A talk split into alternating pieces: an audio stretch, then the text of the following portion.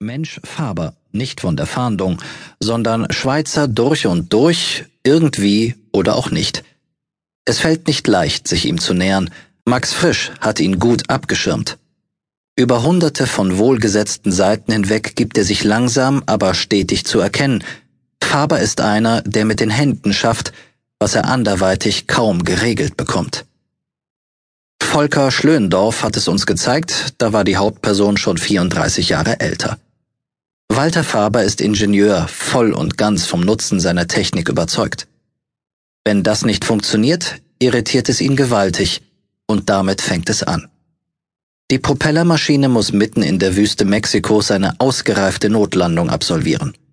Darin steckt neben dem auch als Entwicklungshelfer engagierten unter den fehlgeleiteten Passagieren Herbert Henke, der Bruder desjenigen, der Walter seine Jugendliebe ausgespannt hat.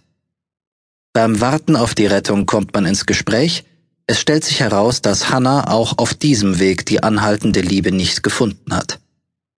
Herbert hat Joachim seit langem nicht gesehen und auch nichts von ihm gehört, so dass er nun aufgebrochen ist, um sich davon überzeugen, was der für Tabakanbau in Guatemala Verantwortliche inzwischen treibt.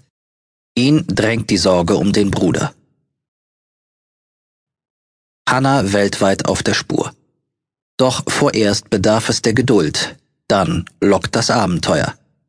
Dem Ausharren in der Wüste folgt das Bezwingen von Sumpf und Dschungel, am Ziel der Reise hat Joachim sich aufgeknüpft und kann somit keine weitere Auskunft über Hannas Schicksal geben. Faber widmet sich daraufhin enttäuscht seiner ursprünglichen Bestimmung für ein Bauprojekt in Venezuela. Nachdem die Arbeit getan ist, zieht es den Weitgereisten unverzüglich nach New York, wo er sich den Nachstellungen seiner Geliebten ausgesetzt